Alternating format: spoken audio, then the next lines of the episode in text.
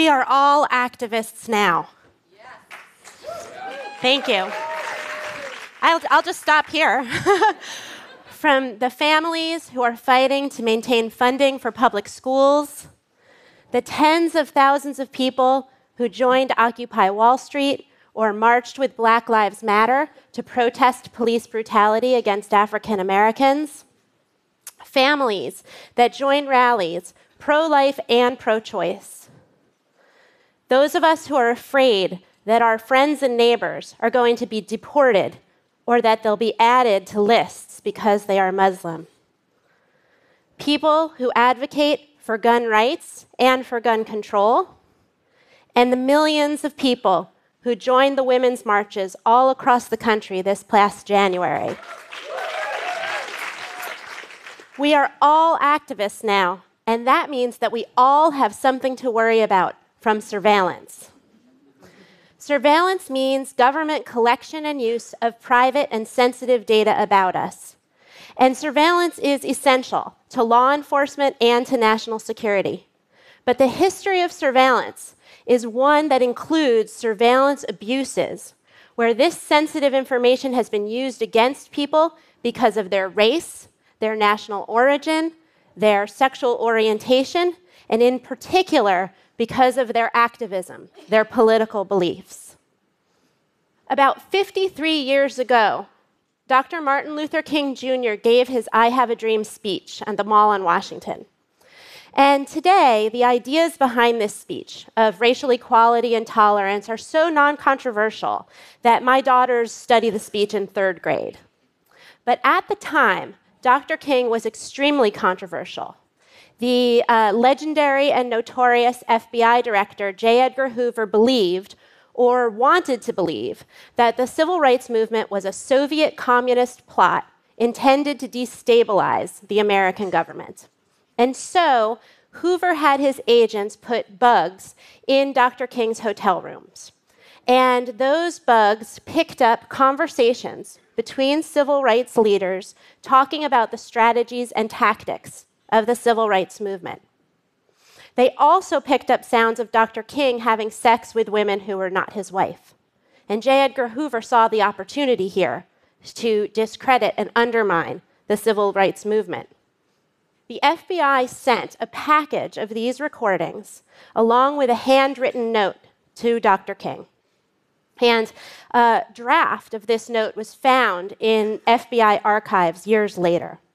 And the letter said, You are no clergyman, and you know it. King, like all frauds, your end is approaching. The letter even seemed to encourage Dr. King to commit suicide, saying, King, there is only one thing left for you to do. You know what it is.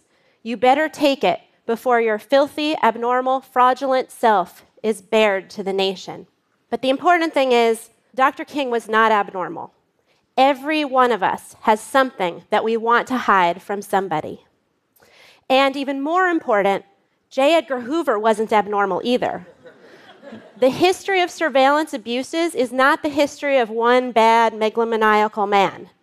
Throughout his decades at the FBI, J. Edgar Hoover enjoyed the support of the presidents that he served, Democratic and Republican alike.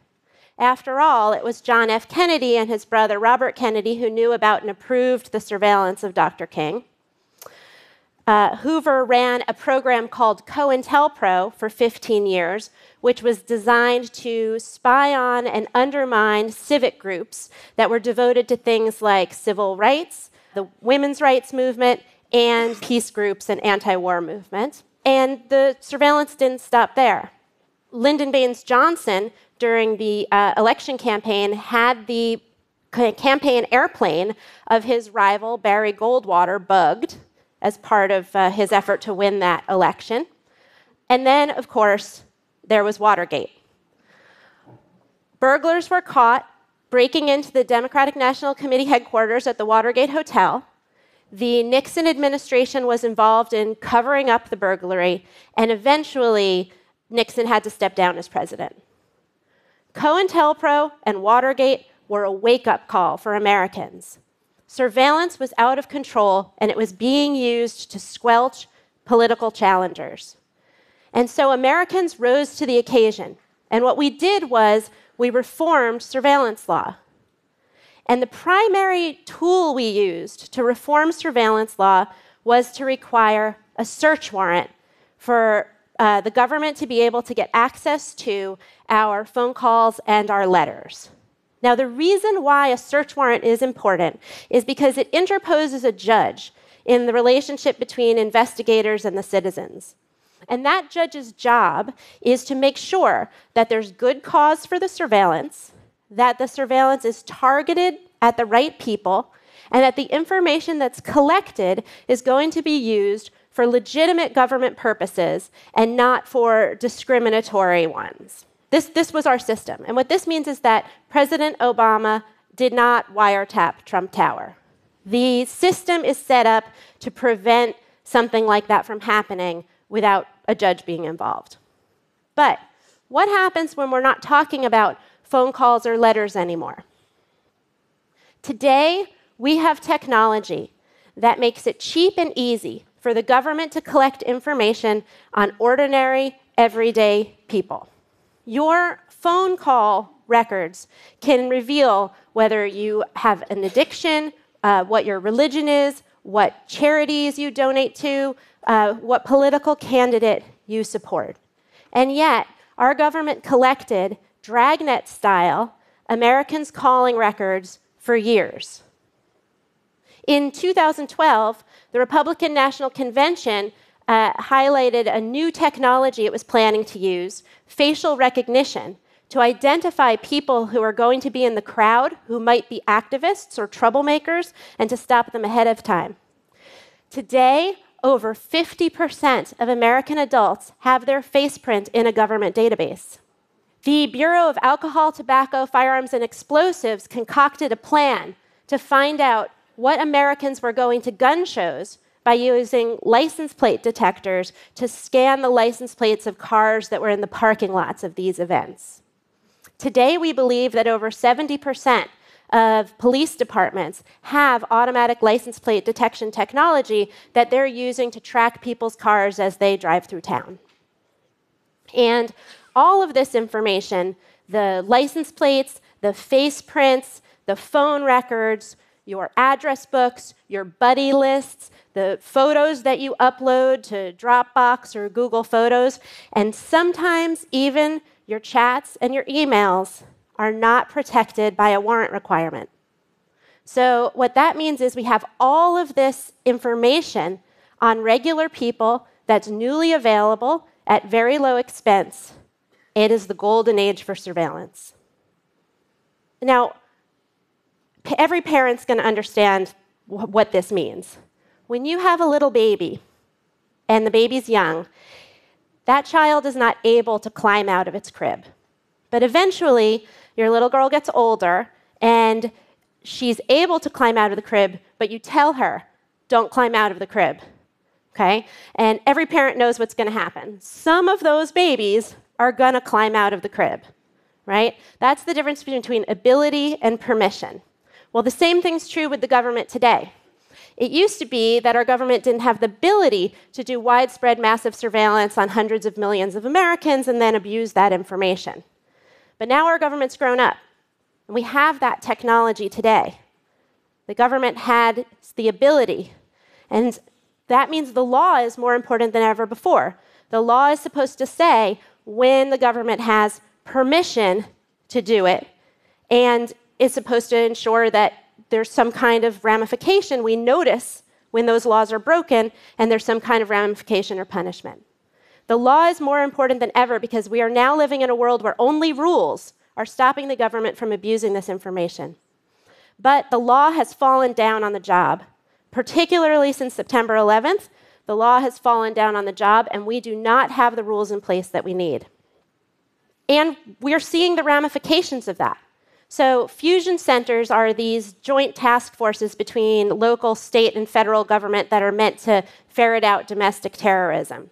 And what we've seen is fusion center reports that say that if you, uh, you might be dangerous if you voted for a third party candidate, or you own a don't tread on me flag, or you watch movies that are anti tax.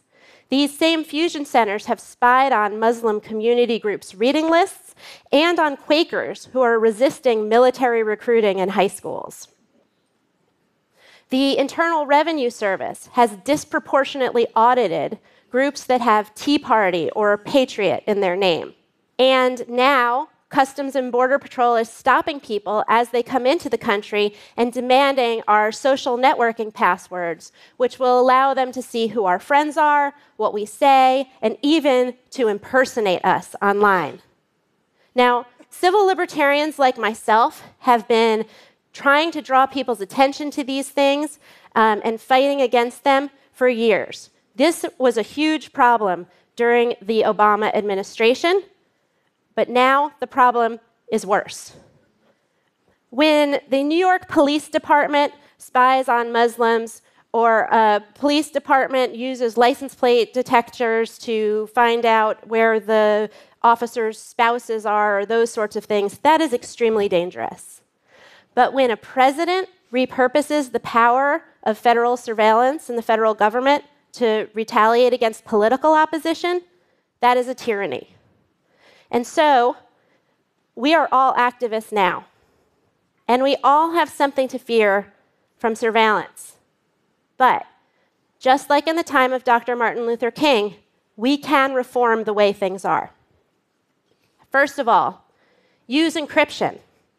Encryption protects your information from being inexpensively and opportunistically collected. It rolls back the golden age for surveillance. Second, support surveillance reform. Did you know that if you have a friend who uh, works for the French or German government or for an international human rights group or for a global oil company, that your friend is a valid foreign intelligence target. And what that means is that when you have conversations with that friend, the US government may be collecting that information. Um, and when that information is collected, even though it's conversations with Americans, it can then be funneled to the FBI where the FBI is allowed to search through it without getting a warrant, without probable cause, looking for information about Americans and whatever crimes we may have committed with no need to document any kind of suspicion. The law that allows some of this to happen is called Section 702 of the FISA Amendments Act. And we have a great opportunity this year because Section 702 is going to expire at the end of 2017 which means that um, Congress's inertia is on our side if we want reform. And we can pressure our uh, representatives to actually implement important reforms to this law and protect our data from this redirection and misuse.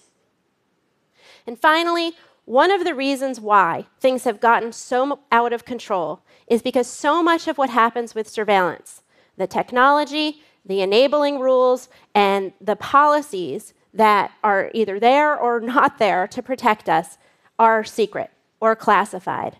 We need transparency and we need to know as Americans what the government is doing in our name so that the um, surveillance that takes place and the use of that information is democratically accounted for. We are all activists now which means that we all have something to worry about from surveillance. But, like in the time of Dr. Martin Luther King, there is stuff that we can do about it. So, please join me and let's get to work. Thank you.